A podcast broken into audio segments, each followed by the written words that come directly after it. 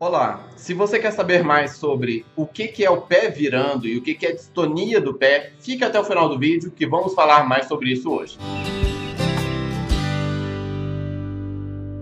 Olá, o meu nome é Dr. William Rezende do Carmo, sou médico neurologista, fundador da clínica Regenerate e no meu canal falo sobre dor, sono, Parkinson, emoções, neurologia geral e sempre tenho Neuronews que toda semana eu trago as últimas novidades da neurologia para você.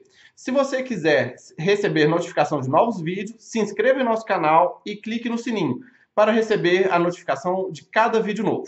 Uma coisa que causa muitas dúvidas em pessoas é do que, que é o dedo do pé mexendo sozinho. Às vezes o dedão fica levantando sozinho ou querendo abrir, ou os dedos ficam levantando sozinho ou querendo fazer garra ou o pé, quando está assim, fica querendo virar para dentro sozinho e fazer ponta, especialmente virar para dentro sozinho. Esses movimentos involuntários são chamados de distonia. Distonia é que tem uma alteração no tônus, pois todo músculo, mesmo que esteja parado aqui, tem um estado mínimo de contração de um lado e de outro que fala que é o tônus basal. Se aqui fica mais contraído hum, habitualmente ou sem a pessoa querer, isso é uma distonia. Significa que a pessoa está fazendo que o pé dela, o pé dela acaba adquirindo uma postura anormal e de maneira involuntária. E pode ser tanto de contraturas rápidas, tremores, é, mudanças do pé, do dedo, ou contraturas dos dedos, ou dedos esticando, ou pé virando, ou simplesmente virando contínuo. E esses movimentos indesejados, eles normalmente aparecem quando a pessoa vai andar ou quando ela fica de pé, ou em situações ela vai demandar do uso do pé. O mais interessante é que às vezes quando a pessoa anda de costas, a distonia desaparece, mas quando ela vai andar para frente, a distonia aparece. E a distonia, ela é mais típica no, no pé, a mais típica que tem é do pé virando e dos dedos mexendo e dos dedos dos pés mexendo. Mas não precisa ser só isso, pode ter vários tipos de movimentos involuntários que acontecem, tá? Essa é a definição da distonia. E se você tem ou já teve ou conhece alguém que o pé entorta sem a pessoa querer, se os dedos mexem sem a pessoa querer, ou abre, puxa, sem a pessoa querer, escreva nos comentários como que é a sua percepção, como que é o seu problema, que vamos debater mais sobre esse assunto. A distonia, ela causa problema porque à medida que ela evolui e progride, ela dificulta a marcha da pessoa. A pessoa vai andar, o pé, em vez de vir normal, ele vai vindo virando. E se ele vai virando sem a pessoa querer, isso causa instabilidade na pessoa. A pessoa acaba usando outros músculos para compensar a distonia.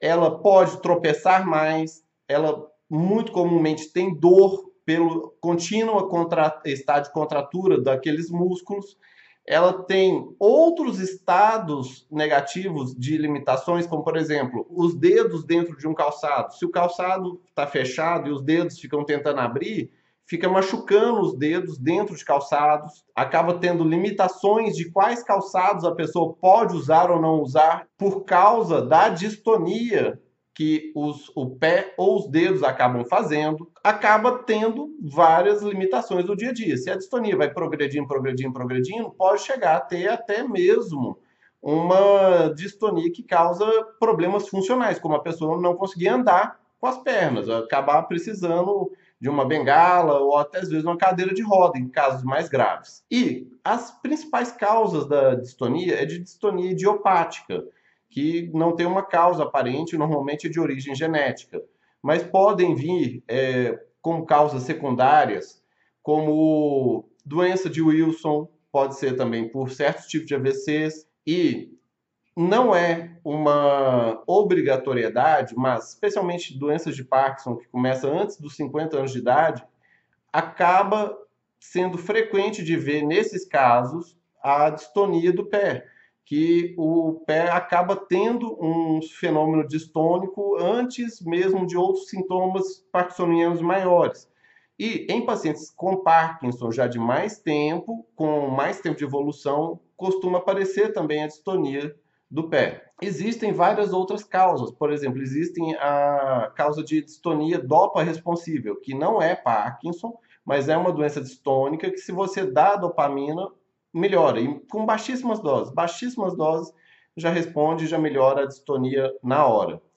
E existem também causas psicogênicas. Nas causas psicogênicas, a pessoa não tem uma doença neurológica e tem padrões muito bizarros de contratura distônica e costumam ser contraturas fixas. E junto disso vem associado de outros comemorativos do quadro psíquico.